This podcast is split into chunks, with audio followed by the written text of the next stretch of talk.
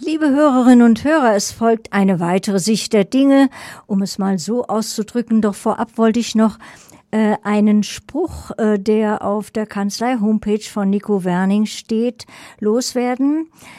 Darüber kann man nachdenken. Das Ziel des Rechts ist der Friede, das Mittel dazu der Kampf. Rudolf von Jering hat dies äh, ausgesprochen. Okay, es geht weiter. Auch der Bund für Umwelt und Naturschutz Deutschland, BUND Berlin, befasst sich mit Aktionen des sogenannten zivilen Ungehorsams und bewertet die zunehmenden Schwierigkeiten bei gesellschaftlichen Protesten. Kollegin Susanne Unger konnte Patrick Rode vom Bund Berlin für ein Interview gewinnen. Patrick Rode leitet dort seit April zusammen mit einer Kollegin die Abteilung politische Strategie. Somit erfahren wir, wie der Bund mit entsprechenden Aktionen umgeht. Als Umweltverband BUND hat er nicht den satzungsgemäßen Auftrag des politischen Protests, sondern ist eine gemeinnützige Organisation. Das führt zur Spannung zwischen dem satzungsgemäßen Auftrag und dem Recht auf freie Meinungsäußerung sowie dem Recht auf Demonstration. Wie kann der Bund seine Umweltschutzanliegen oder sein Einverständnis mit den Zielen der Aktivistinnen und Aktivisten signalisieren, ohne die gemeinnützige Aufgabe der Organisation zu gefährden? Welche Formen des Protests erachtet der BUND als notwendig?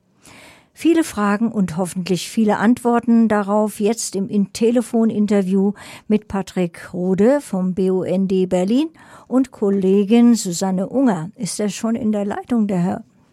Ja. Sind Sie schon da? Ah, gut, ich okay, dann übergebe ich grüße Sie ganz herzlich und übergebe Sie an meine Kollegin Susanne Unger. Guten Abend, Herr Rode. Willkommen nochmals und vielen Dank, dass Sie sich per Telefon aus Berlin zuschalten. Guten Abend. Ich komme gleich zu unserem Thema und äh, fasse noch einmal kurz zusammen, dass, wie die meisten Hörerinnen und Hörer wahrscheinlich wissen, dass in den letzten Monaten die Aktionen der Aktivistinnen der letzten Generation immer wieder in den Medien diskutiert wurden, sowohl auf Bundes- als auch auf Länderebene. Und das Ziel der letzten Generation daran besteht, die Bundesregierung dazu zu bewegen, dass Deutschland bis 2030 klimaneutral wird. Dazu hatte sich die Bundesregierung ja bereits 2019 mit der Unterzeichnung des Klimaschutzabkommens verpflichtet und die Aktivistinnen fordern jetzt die Bundesregierung mit ihren Aktionen auf, umgehend konkrete Maßnahmen zu treffen, um das Abkommen auch tatsächlich umzusetzen. Meine Fragen an Sie. Wie ist die Stellungnahme des BUND dazu? Wie geht man im BUND mit Aktionen zivilen Ungehorsams um? Und wie bewertet man die zunehmenden rechtlichen Schwierigkeiten für diese gesellschaftlichen und politischen Proteste? Ja, der BUND ist ja ein Mitgliederverband und ähm, mit äh, über 600.000 Mitgliedern und UnterstützerInnen und insofern ähm, verwundert das sicherlich nicht, dass auch Debatten rund um zivilen Ungehorsam bei uns lebendig ausdiskutiert werden.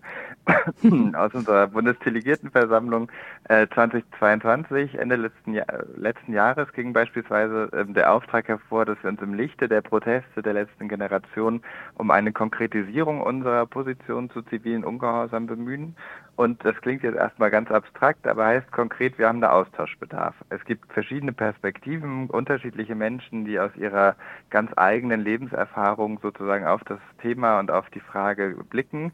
Und das ist geschehen. Und wir sind da relativ fix gewesen und am Anfang des Jahres sozusagen und diese, diese Konkretisierung vorgenommen. Und ähm, es ist ein breites Verständnis im BUND und, und klar äh, festgehalten, dass ziviler Ungehorsam aus Sicht des BUNDs Teil einer lebendigen Demokratie ist und auch Treiber für progressive und gesellschaftliche Fortentwicklung sein kann. Klar ist auch, der BUND ruft nicht zur Aktion zivilen Ungehorsams auf. Warum? Und das ähm, ist immer ja eine spannende Frage. Es gibt in der Umweltbewegung unterschiedliche Rollen für unterschiedliche Organisationen. Die Rolle des BUNDs ist einhergehend mit der Gemeinnützigkeit beispielsweise ähm, geht ja das Verbandsklagerecht. Und ähm, auch das ist zum Beispiel eine Möglichkeit, in aufgeheizten Situationen ähm, äh, Konflikte zu befrieden. Wir kennen das vielleicht alle noch aus dem Hambacher Wald, wo äh, beim Höhepunkt dieses Konfliktes das Urteil ähm, auf Klage des BUNDs ähm, äh, gefällt wurde und tatsächlich diesen gesellschaftlichen Konflikt vor Ort ähm, auflösen konnte. Insofern bleibt festzuhalten, die Sorge die, derjenigen, die sich für zivilen Ungehorsam entscheiden, sind angesichts der Umweltkrisen und der drohenden Klimakatastrophe, dem Artensterben absolut nachvollziehbar. Der BUND ist nur nicht der Akteur, der Akteur in der Umweltszene, der zu Aktionen zivilen Ungehorsams aufruft. Dankeschön. Das bringt uns dann auch gleich, weil Sie das Thema gemeinnützige Organisationen erwähnten, zu der nächsten Frage, und zwar dem Spannungsfeld, in dem sich der BUND dann befindet, zwischen dem satzungsgemäßen Auftrag als gemeinnützige Organisation einerseits und dem Recht auf freie Meinungsäußeren, zum Beispiel eben auch dem Recht auf Demonstration andererseits. Wie kann der BUND seine Umweltschutzanliegen oder auch das Einverständnis mit den Zielen der Aktivistinnen signalisieren ohne die gemeinnützige Aufgabe der Organisation zu gefährden? Naja, erstmal, wir wollen die Klimakrise aufhalten und das Artensterben stoppen. Und natürlich ist auch politischer Protest beispielsweise über Demos ein Hebel für den BUND. Das war schon immer so und das wird auch weiterhin so bleiben. Und wir kommunizieren also auch schon immer unsere Umweltschutzanliegen, auch ohne unsere Gemeinnützigkeit zu verlieren, also auch über, ohne, ohne ähm, ja, dieses, dieses Spannungsfeld zwischen dem satzungsgemäßen Auftrag und dem Recht auf freie Meinungsäußerung, das würde ich an der Stelle vielleicht ein bisschen ähm, relativieren. Es stimmt allerdings, der BUND ruft nicht zu zivilen Ungehorsam auf, aber wir haben eben auch, das habe ich ja gerade schon gesagt, unterschiedliche Rollen. Unsere ist es, in der politischen Debatte Aufmerksamkeit auf diejenigen zu lenken, die nicht liefern, diejenige, die die Biodiversitätskrise und das, das Artensterben, die Klimakrise immer noch nicht entschieden genug äh, denen entgegenübertreten. Und ähm, ich sehe da keine Spannung in der ähm, zwischen, zwischen satzungsgemäßen Ziel und freier Meinungsäußerung, sondern es ist tatsächlich ein Auftreten in unterschiedlichen Rollen. Und ich glaube auch, dass sich das im weiteren Verlauf der Transformation ähm, noch viele andere Facetten sozusagen dazukommen werden. Ähm, und äh, insofern ähm, ist das jetzt für den BUND keine Spannung, die wir da wahrnehmen. Mhm. Können Sie einige dieser Facetten erwähnen oder er erläutern? Ich, ich, glaube, man muss sich überlegen, wie wir in diesem großen Puzzleteil ähm, Transformation, sozial-ökologische Transformation Platz für jeden schaffen. Und das werden KünstlerInnen sein, genauso wie IngenieurInnen und ähm, eventuell auch Leute, die ähm, ansonsten ähm, im den, vor allem Bildung machen oder im Kindergarten tätig sind oder oder oder. Also wir werden quasi verschiedene Menschen aus der Breite der Gesellschaft brauchen in ihren Rollen, mit ihren Kompetenzen in dieser Transformation und das wird dann um, noch um einiges bunter sein als das, was die ähm, ökologische Szene sozusagen bisher in der Transformation eingebracht hat und dieses Nebeneinander von Rollen, die auf das gleiche und Strategien, die auf das gleiche Ziel einwirken, das wird sicherlich noch mehr. Ja, also diese Thematik einfach als Querschnittsaufgabe durch die gesamte Gesellschaft hindurch. Ich glaube, das wird es sein und das muss es sein und ähm, wir müssen eine einladende Erzählung von, ähm, von Transformation ähm, haben, weil sonst will ja keiner mitmachen. Und es, macht natürlich allen Sinn, dass auch äh, wir uns überlegen, als Umweltorganisationen, als Umweltverband ähm, wie der BUND zu schauen, wie sieht denn so eine sozial-ökologische Transformation jenseits des ökologischen Milieus aus?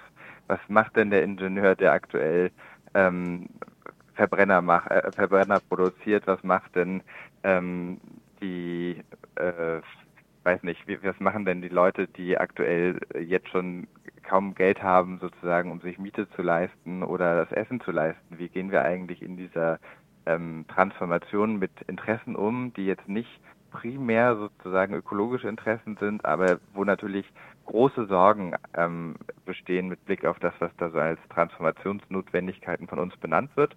Und ich glaube, das wird dazu führen, dass auch die Rollen und Strategien auf dem Weg zur Transformation bunter werden.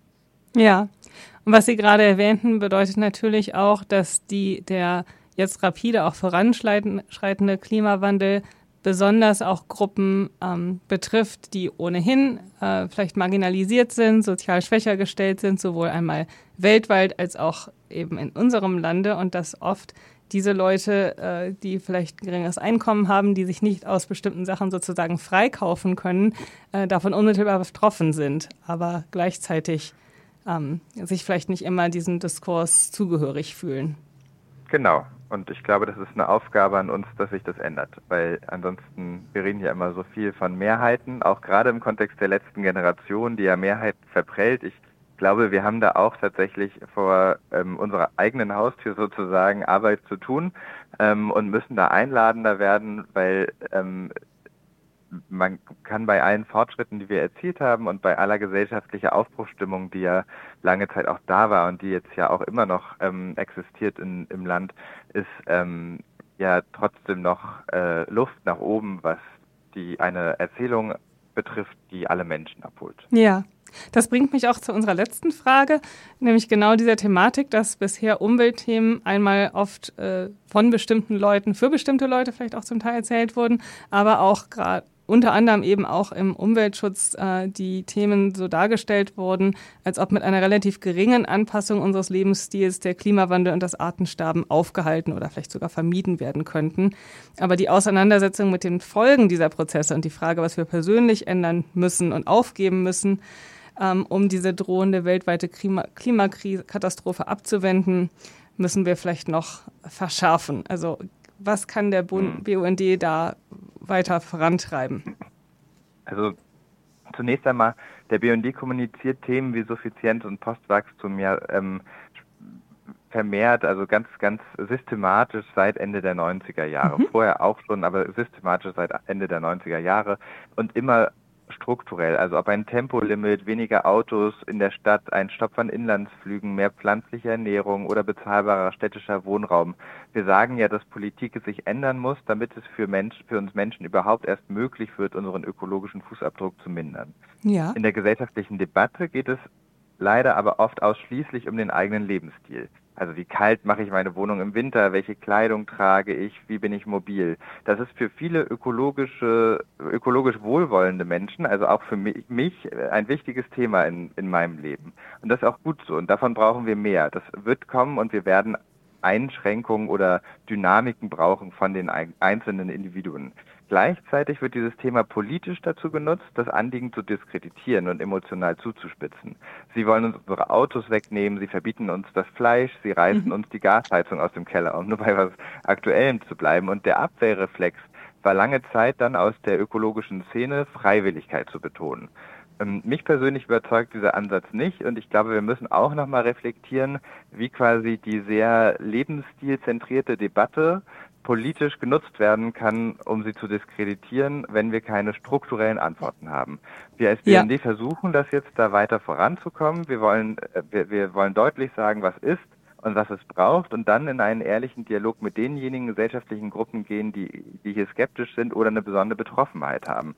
Haben Sie vielen Dank, Herr Rode. Es gibt noch viel zu besprechen und wir danken nochmal für Ihre Zeit und Ihre Beiträge. Dankeschön. Bitte schön.